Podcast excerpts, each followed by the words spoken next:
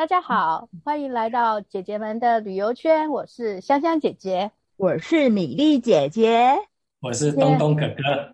哇，自己先 先跳出来啊！没有关系，我们这很 free 的，就是我们喜欢就这样。你是我们参加录音的来宾最主动的一位。哦，好，不用来讲的，充分表现我的热情。没错，不用开始就主动出击。我跟香香姐姐跟东东哥哥其实都还蛮熟的，然后。我有跟东东哥哥，因为我们都是呃，他他后来跑旅游美食线的话，有时候我们出去媒体团都会跟他一起。那我那天有跟香香姐姐在蕊啊，就是说，哎，我要聊东东哥哥的印象，有两个印象。第一个就是他文笔非常的好，你知道我每次要写稿啊，每次写稿啊，然后我只要去他的脸书，呃，看完他写的文章之后，我都不想写了，因为我写，我觉得我写的 再怎么写都不会比他好。我就看他的文章，我挫折感会你扔了吧，然后对，然后第二个呢，我觉得他非常的博学，为什么呢？因为我有一次去花莲呃媒体团，你知道花莲很多那种麻吉啊，曾家、曾记，还有什么曾师傅一堆啊，大家车上都在讲说，哎，到底哪一家好吃？然后那个东东哥哥啊，他实在是看不下去了，他后来就跑去把麦克风来。然后就把花莲马吉到底曾家曾记或曾师傅什么什么，从以前历史到现在，然后告诉你哪一个哪一个怎么起来的这样子，我就觉得、哎、哇，太厉害了，对，这么厉害哦。对，那个是那时候刚好啦，就是花莲马吉热潮的时候，就很多曾家的东西冒出来，嗯、大家都搞不清楚到底是之间的关系是什么，所以我就自己去找曾老先生。曾水刚老先生，然后去找他的儿子，哦、找他的女婿，然后就把这件事情搞清楚。其实那个都已经是历史了啦，因为现在就是真迹独大嘛，啊、呃，他。儿子自己弄了一个，我都有点忘了叫什么，不知道是老曾记还是曾师傅，太久了。曾家他等于是本来是他儿子的，后来又接转手让给别人去经营，他中间确实都有一些关系，可是那个关系我现在已经搞不清楚了。可是你要说说到我文笔好这一点，我真的是真的是太没有那么太对，没有那么。不对 不对，我最近超挫折的。不会，谁谁打击你？我们去打他。被退稿，谁敢退你的稿？真的，因为我写的稿就是我会的词汇其实非常的少，我都是用那一种很简单的词汇去讲一些。这才是厉害的地方。没有，他真的太谦虚了。因为我觉得他文字哈，你说词汇少。可是我觉得可以感动人的文章，这是我看你文章的想法。感动人的文章是有温度的，不管你迟早再怎么华丽，然后你的文字没有温度的话，那我觉得就不是一篇好文章。那我觉得东东哥的文章就是有温度。我每次看完之后，我都觉得啊，反正哦，就是他的脸书随随便便人家那个 po 的脸书，像他上次有讲说他写稿写到一半要写废文哈、哦，来那个转一下。他连那篇废我都觉得 写得非常好，是 哈，那该换我讲了吧？哦，好讲你讲，那你对他的东东哥哥的关系不比寻常，很密切了，对，超级密切，哎呀，是属于那种暧昧的吗？哎呦，不要想到那一口去，光明磊落，对，非常光明磊落，坚定的友情，我们非常非常久以前是同事关系。我们在一个诶、欸、很多木字的这个木字 的。电视台他们有一个呃雄心壮志，要做一个这个叫做网站的新闻台，不是不是现在电视台的那个官网这样子而已哦，他是希望是有一个入口网站的这样子的形式。当时候的各家媒体其实都没有所谓官网这件事，那时候就是创办了这个网站新闻台。当时候，哎，我不知道那个东东哥哥他应该是创在元老级的这个第一批的吧，我应该算是第二批或第三批才进去的。哦，我们差不多了嘛，第一批、第二批只差一两个月。真的，真的，我一直以为我就是啊小辈，然后进去都不知道你们在干嘛，因为其实那时候网络也没那么发达，然后网络新闻真的就是新兴开始的时候。那因为我我之前就是一样的嘛，是旅游经历的关系，所以就进到那边是旅游办。那我记得东东哥哥那时候是体育版吧，对吗？是 资讯。资讯好，我又记错了。我是科技人。对，他好像是科技，然后也有跑体育吗？后来有跑体育吗？然后后来我离开以后，他就变成旅游跑这一条线。在之后呢，就知道哦，江湖上有称这个东东哥哥，哇，这可是不得了的。我是说他的那个地位，可是江湖无名声啊。后来哎，突然就看到他的文章是走到美食线了耶，而且。这个美食线就像那个米粒姐姐说的，写的超级有温度。我也不是说她以前旅游文章没温度啦，梁子已经结下了。可是呢，看到它的美食呢，你不仅仅只是因为有一些美食文章可能就觉得很好吃啊，或者吸引你啊，你想要干嘛垂涎三尺啊？但它就是像米粒姐姐说的，它就是有一些呃韵味在。就是娓娓道来，然后很平实的文字，然后去描述出他所要描述的那个内容，而且他会加上人的故事，人的故事就是有温度了，就像那个米粒姐说的。那之前其实我也拜读过他有一个得奖的文章，哇。那写的真的是在众多的文章里面，其实每一个呃看到的那个网友啊，都会觉得说，嗯，他真的不是写一篇料理的呃文字而已，他还把一些人生的经验，甚至有用我我记得好像有三个味：品味、滋味跟趣味来形容那一道菜。那那一道菜又有人的历史的这一件事，所以他就得了第一等奖。我厉害、哦、我是他的手下败将哎，我是他的手下败将。真的吗？你也有参加？我有参加啊，我就是 佳作，佳作，佳作而已。哦、你是你是冠军，你是那个三 三叔公对吧？三叔公嘛，四叔公，四四叔公的三杯故事。对，对对对对对。那东东哥哥，你要不要自己讲一下？你的历程实在是太丰富了，而且你跨界。跨的非常的广，你好像自己是社社工专长，对。吧？哈，对，我本来是一直念社工，然后毕业之后也在当社工，然后是做精神病院，嗯、我待过精神病院，然后做最多的是那个妇女救援基金会，然后那个时候我负责的是买卖人口，就出境的问题了。哦你你买卖人口，你贩售人口，负责专门去专门去找到那些被卖掉的女孩子，哦、然后我的工作是负责联系检察官跟警察，然后或者是找宪兵、刑警，然后去把那一个地方去冲那一个地方，把女孩子救出来。救出来之后，就交给我们另一个组是辅导组，去针对这些女孩子后续的家庭状况去做处理。那一个工作会让人有很多的挫折，是。因为这些女孩子被卖掉都很小，都大概十二三岁、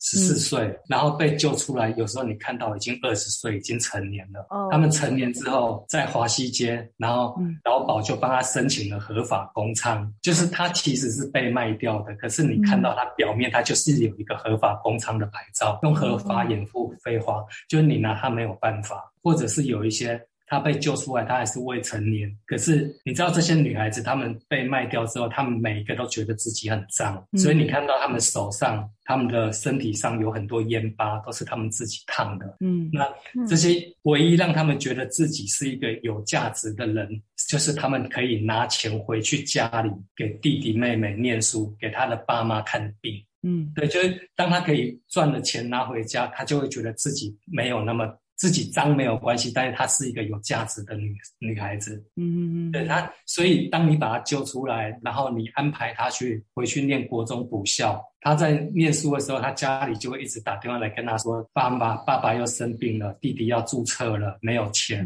嗯，对，那个时候她会觉得自己很挫折，自己一无用处，所以她很快又会跑掉，又回到色情行业里面去，然后去赚钱给她的家人。嗯、那所以你面对那种不停。一直重复的状况，你会觉得很无力。可是有一个欣慰的是，一开始他们是被卖掉，他们赚的钱都是被劳保拿走。可是之后他们赚的钱是可以自己自己拥有。那个赚钱哈，真的是非常好赚。就是那个年代，在二十多年前，你在一个色情行业里面工作，他们嫖客进去是一节，一节是十五分钟，是一千块。所以一个女孩子一天可能要做到二十个或三十个客人，所以她一天的收入就是三万块、两万块或三万块。嗯，买卖人口，他去买一个女孩子，他通常是用六十万买两年。对，那如果说我今天一天可以赚三万的话，我二十天我就赚到六十万了。嗯，可是这六十万，为了这六十万，他要工作在那个地方卖两年，所以这个是一个非常严重的剥削。我那时候就做这个，做到后来，后来我们就去跑立法院，就是去修法，就修那个儿童及少年性教育防治条例。嗯、就以前你强迫卖淫，你买卖人口，你抓到最多就是死人为奴隶罪，你最多就是判七年，而且很难成案。嗯，嗯那有了那个法案之后，抓到可以判到无期徒刑。所以瞬间那个问题解决很多，我觉得在那个过程就看到说，政治力有时候真的可以解决掉一些问题，所以我就跑到市议会去当议员助理。哦，然后对，然后当了议员助理之后，你就会看到呃，民意代表对民意代表的人生百态，他们如果不是为了民，就是为了利，有没有真正为人民的民意代表？其实有，可是非常罕见。这些人就是他们最害怕的就是媒体，嗯，对，那所以后来我就想，哦、那我干嘛不去当记者呢？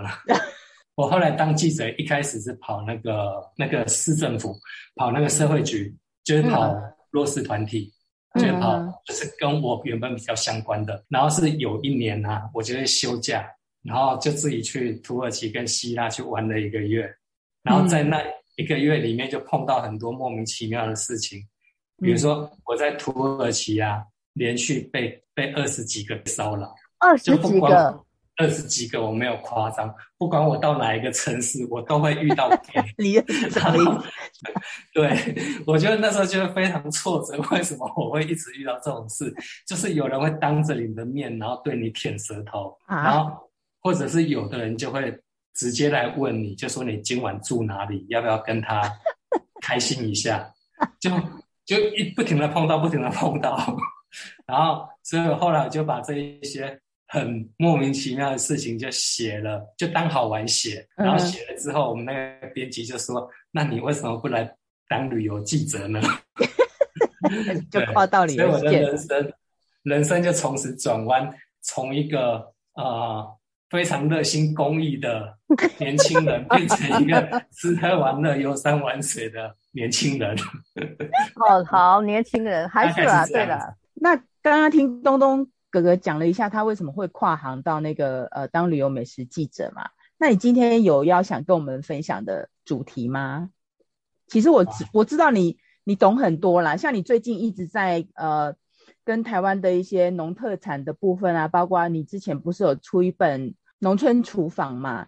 然后那那本那本书其实主题也不一样，可是我觉得你最近很 focus 在台湾呃在地本土的，包括可能是市集的，我看你也蛮蛮常在跑那个传统市呃传统市场，应该传统市场，对对对对对对，就你最近的啊，那你今天有想跟我们分享什么？其实最近主要是。很多的农特产品因为疫情的关系卖不出去了。嗯，然后我这些年来就是很常跑农场，很常跟这些农夫接触。那所以他们有一些就会，我就会跟他们联络，就会帮他们多少推销一下，卖一些东西。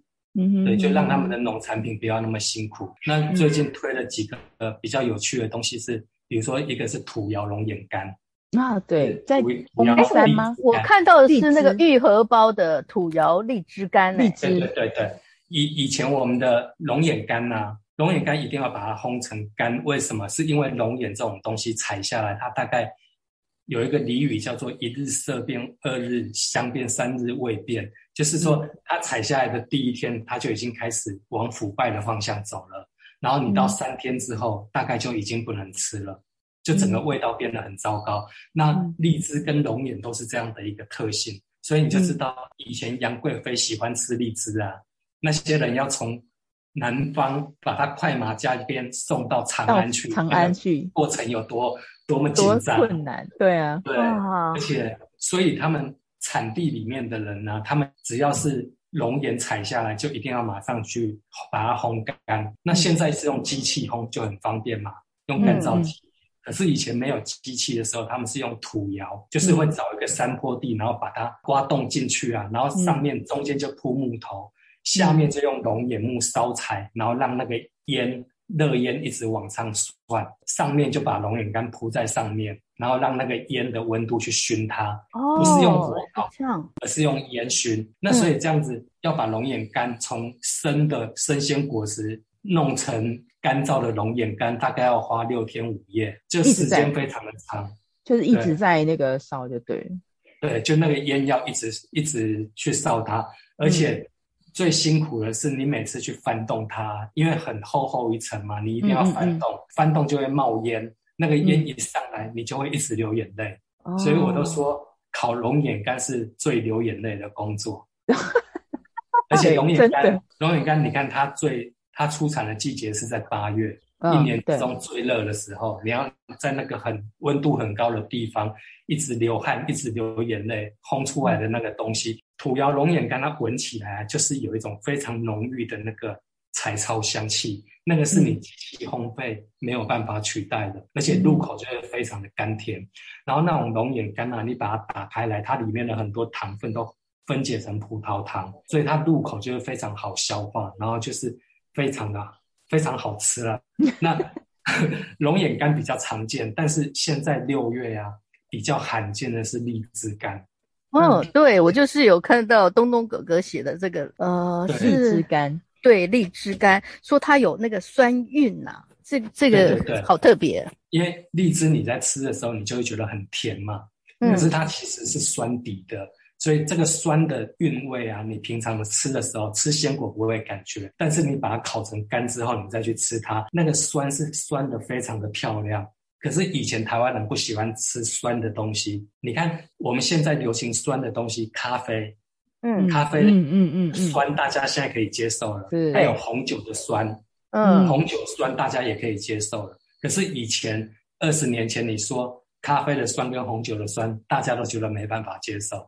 对对啊，这个其实是西方人对台湾这些年来的教育，他就一直告诉你怎么样去品味那一种酸的东西，然后透过很多的咖啡课程、红酒课程，把那个酸韵的味道让台湾人可以接受。所以以前荔枝干烤出来是酸的，大家也没办法接受。可是这几年呢，因为那个面包师傅把荔枝干拿去做荔枝玫瑰面包，得了世界冠军，哎呀，原来如此。对啊，就是就是，然后那个酸韵拿到国外去比赛，外国人一吃就对味啊，因为它就是酸的东西，酸甜酸甜，然后又带着玫瑰香，所以就拿到冠军。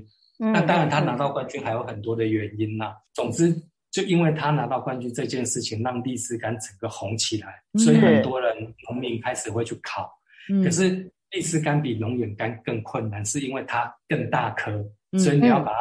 烤到干透，它非常的困难。那它要七七天六夜喽？没有，它大概也是同样的天数，只是你那个火候你必须要控制好。哦、荔枝干有一个更困难的是荔枝壳啊，你试着把荔枝放到干掉的看看，你会发现荔枝壳其实非常的脆，它比龙眼干更脆。卷起来，对，它很脆又很容易破，所以你要在那一种温度下把它烤到它外形完整，然后里面。内部又很漂亮，真的不太容易。哇，人家不是说妃子笑吗？这个不更是妃子哭了，还是公子哭？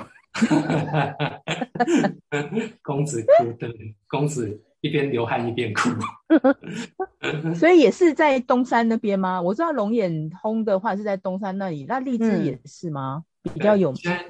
台湾最主要的龙眼产地其实就是从高雄大树那一边一直到那个。东山，然后到彰化，到苗栗都有。哦、那保留最多这种土窑的是在台南东山啊、呃。现在在烤荔枝干的也是同样这一批的。可是如果说烤龙眼干的，比如说一百个好了，烤荔枝干的可能只有三个五个，非常的少。哦、是产量少，还是这个工作比较辛苦，比较不容易把握？呃、第一个是它的产量还没有整。就它的通路，它的销路，它还没有那么被认识，嗯嗯嗯、就会特别去买的人少。第二个是它的困难度高，第三个是荔枝的鲜果的价格一向都很好。